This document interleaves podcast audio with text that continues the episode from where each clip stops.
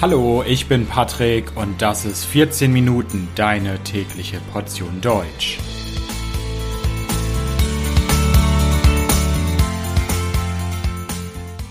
Folge 40 Ostpreußen. Hallo, hallo und herzlich willkommen zu einer neuen Folge von 14 Minuten. Ich hoffe, dass es euch gut geht. Wenn ihr euch ein wenig für Geschichte interessiert und insbesondere für die Geschichte Europas oder für die deutsche Geschichte, dann kennt ihr bestimmt Preußen.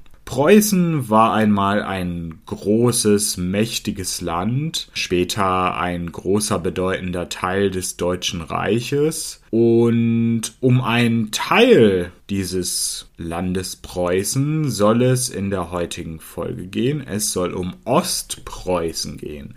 Ostpreußen war lange, lange Zeit jahrhundertelang eine preußische Provinz, war der östlichste Teil Deutschlands, was allerdings Geschichte ist, denn Ostpreußen ist schon seit vielen, vielen Jahrzehnten jetzt nicht mehr Teil Deutschlands, gehört heute zu Russland und zu Polen. Und in dieser Folge möchte ich euch ein bisschen über die Geschichte Ostpreußens erzählen. Wo war Ostpreußen? Wo war die Lage Ostpreußens? Was war das für eine Region? Was machte sie besonders? Vielleicht fangen wir erstmal damit an zu schauen, wo Ostpreußen denn überhaupt war. Wo lag Ostpreußen, dieser östlichste Teil Deutschlands? Ostpreußen war da, wo heute ein Teil des Nordostens von Polen ist, sowie wo heute die Oblast Kaliningrad ist. Die Oblast Kaliningrad wie ihr vielleicht wisst, ist eine Exklave Russlands und dort war Ostpreußen, also dort, wo heute die Oblast Kaliningrad ist und ein Teil Polens. Und von 1871 bis 1945 war die preußische Provinz Ostpreußen der östlichste Landesteil des Deutschen Reiches. Und hier gab es adelige Gutsbesitzer, gab es Fürsten zum Beispiel, also keine ordinären Leute, sondern Leute mit blauem Blut, wie zum Beispiel den Fürsten zu Dona, den Grafen Finkenstein. Und diese adligen Menschen dort in Ostpreußen hatten oft Ländereien, hatten viel, viel Land und haben dort in Ostpreußen Getreide angebaut, Kartoffeln angebaut, haben auch Pferde gezüchtet. Dort in Ostpreußen hat man damals sehr, sehr viel angebaut. Es gab reiche Ernten und Ostpreußen hatte auch einen Spitznamen, und zwar die Kornkammer des Deutschen Reiches, weil eben so viel Getreide wie zum Beispiel Weizen dort in diesem Landesteil produziert wurde und sehr viele Menschen im ganzen Reich diese Agrarprodukte dann natürlich am Ende auf dem Teller hatten. Also sehr viel Landwirtschaft in Ostpreußen. Allerdings gab es auch eine berühmte Stadt in Ostpreußen, und zwar die Hauptstadt Königsberg. Die Hauptstadt Königsberg hatte zum Beispiel eine große berühmte Universität und machte damit die Stadt auch zu einem geistigen und kulturellen Zentrum Preußens oder insgesamt des Deutschen Reiches. Königsberg war einer der großen wichtigen Städte im Deutschen Reich. Und Ostpreußen hatte auch relativ viele Einwohner. Um 1900 hatte Ostpreußen etwa zwei Millionen Einwohner und drei Viertel davon, 75 Prozent ungefähr, lebten von der Landwirtschaft. Und Ostpreußen lag ganz im Osten des Deutschen Reiches und hatte damit natürlich zum Beispiel Nachbarn wie Russland. Deswegen geriet Ostpreußen auch immer wieder in Konflikte. Im Ersten Weltkrieg wurde Ostpreußen zeitweilig, zwischenzeitlich von russischen Truppen besetzt. Und dann 1918, als der Erste Weltkrieg vorbei war, war das Deutsche Reich der Verlierer, war schuldig für diesen Ersten Weltkrieg. Und es gab den Versailler Friedensvertrag von 1918 zwischen den Siegermächten und dem Deutschen Reich und was stand in diesem Versailler Friedensvertrag? In diesem Versailler Friedensvertrag stand, dass große Teile Westpreußens vom Deutschen Reich abgetrennt werden und ein Teil Polens werden. Hinzu kam auch noch eine Region in Ostpreußen, das Memelland. Das wurde auch abgetrennt und gehörte ab 1923 zu Litauen. Ja, und dadurch, dass Deutschland dann Gebiete abgeben musste, abtreten musste. Gebiete, die vorher zum Deutschen Reich gehört hatten, gehörten danach auf einmal zu Polen oder zu Litauen. Gab es eine besondere politische und geografische Situation. Ostpreußen war auf einmal vom Deutschen Reich getrennt, war eine Exklave. Warum war das so? Es gab auf einmal den sogenannten polnischen Korridor. Das war ein Landstreifen, der war zwischen 30 und 90 Kilometer breit. Polen hatte damit Zugang zur Ostsee. Und dieser Korridor, dieses Stück Land, das zu Polen gehörte, war eben zwischen dem Deutschen Reich und der Exklave Ostpreußen, die immer noch zum Deutschen Reich gehörte. Und diese Lage als Exklave brachte wirtschaftliche Probleme. Durch diese Lage hat Ostpreußen wirtschaftliche Probleme bekommen. Es gab eine Weltagrarkrise 1928. Roggen und Kartoffeln wurden auf einmal sehr, sehr billig. Es gab viele wirtschaftliche Probleme. Der Hunger für viele, viele Menschen drohte. Und die Regierung damals der Weimarer Republik, die Weimarer Republik war die Republik nach 1918, die hat dann eine Osthilfe eingeführt. Das heißt, sie hat dem Landesteil Ostpreußen geholfen, da gab es dann Steuersenkungen, es gab Kredithilfen und so weiter. Also Ostpreußen musste nicht hungern, aber Ostpreußen war von der Unterstützung der Regierung abhängig. Jetzt gehen wir ein bisschen weiter. Wir gehen in das Jahr 1933. Adolf Hitler wird deutscher Reichskanzler.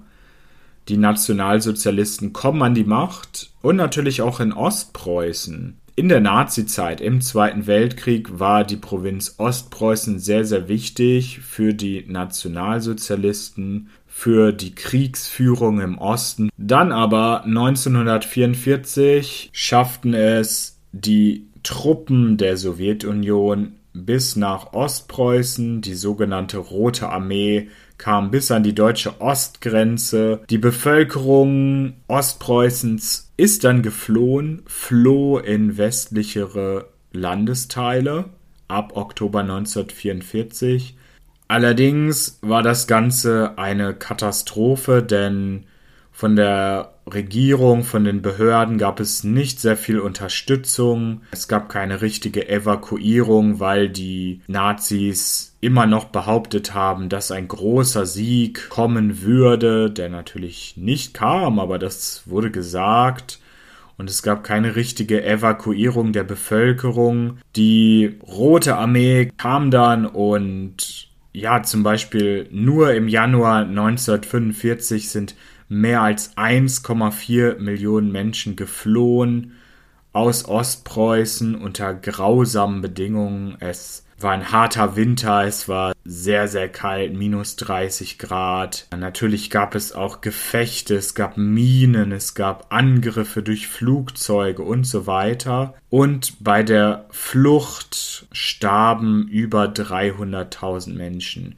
Über 300.000 Menschen sind ums Leben gekommen bei der Flucht aus Ostpreußen. Ja, und 1945, nach dem Zweiten Weltkrieg, war dann Schluss mit Ostpreußen. Die Provinz wurde aufgeteilt. Es gab die Potsdamer Konferenz. Das war eine Konferenz der Siegermächte, also der USA, Frankreichs, Großbritannien und der Sowjetunion. Und die haben Ostpreußen aufgeteilt. Das nördliche Gebiet ging an die Sowjetunion, der südliche Teil wurde polnisch. Ja, und wie ich schon gesagt hatte, ein Teil Ostpreußens gehörte dann auf einmal zur Sowjetunion. Ein Teil wurde dann die Oblast Kaliningrad und die Sowjetunion wollte dort einen kommunistischen Musterstaat aufbauen, also ein gutes Beispiel schaffen, wie Kommunismus gut funktionieren kann.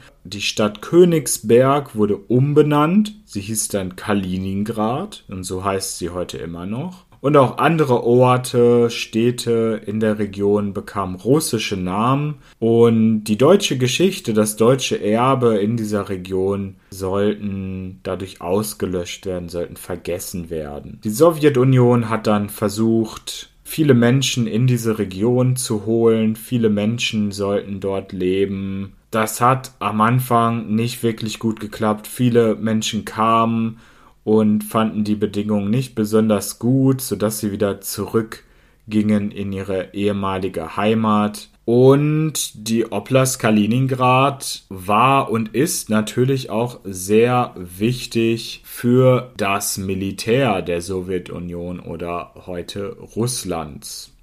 Wie sieht es denn heute aus im Jahr 2022? Die Oblast Kaliningrad, wenn wir uns diesen Teil des ehemaligen Ostpreußens anschauen, ist heute eine russische Exklave und liegt inmitten der EU.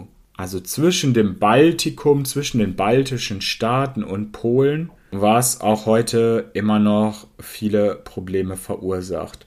Und heute leben rund eine Million Menschen in der Region Kaliningrad. 86 Prozent sind Russen. Es gibt 8000 Deutsche, die dort wohnen. Das sind allerdings Russlanddeutsche, also Deutsche, die in den 1990er Jahren aus anderen Regionen Russlands nach Kaliningrad kamen. Und wie war und ist das im polnischen Gebiet? Also wie sieht das aus im Gebiet das früher einmal Ostpreußen war, aber jetzt zu Polen gehört. Dieses Gebiet, diese Region nennt man Ermland Masuren. Auch hier gab es große Veränderungen, was die Bevölkerung angeht. Drei Millionen Menschen aus Zentralpolen, zwei Millionen Menschen aus anderen polnischen Gebieten kamen nach dem Zweiten Weltkrieg dorthin. Nach dem Zweiten Weltkrieg blieben auch mehrere Zehntausend Deutsche dort weiterhin wohnen. Sie sind nicht in westlichere Landesteile geflohen, aber sie durften dort nur bleiben, wenn sie nicht weiter Deutsch gesprochen haben und sie auf ihren deutschen Nachnamen verzichtet haben, also den deutschen Nachnamen nicht weiter benutzt haben. In dieser Region war sehr, sehr lange die Landwirtschaft sehr wichtig. Diese Region galt sehr lange als arm, als unterentwickelt. Heute ist es ein bisschen anders. Heute entwickelt sich der Tourismus dort immer mehr. Es gibt dort wunderschöne Seen, wunderschöne Landschaften. Es wurde viel investiert in eine modernere Infrastruktur und Seitdem sich die Beziehungen gebessert haben und Polen auch Mitglied der Europäischen Union ist, kommen auch viele, viele alte Deutsche, die damals in dieser Region gewohnt haben, zurück in ihre alte Heimat, um sie noch einmal zu besuchen, um das alles noch einmal zu sehen. Also, das war ein kleiner historischer Exkurs das war es zum Thema Ostpreußen. Ich bedanke mich fürs Zuhören, wünsche euch alles Gute. Das Transkript dieser Folge findet ihr natürlich auf www.14minuten.de völlig kostenlos. Bis bald, macht's gut, ciao, ciao.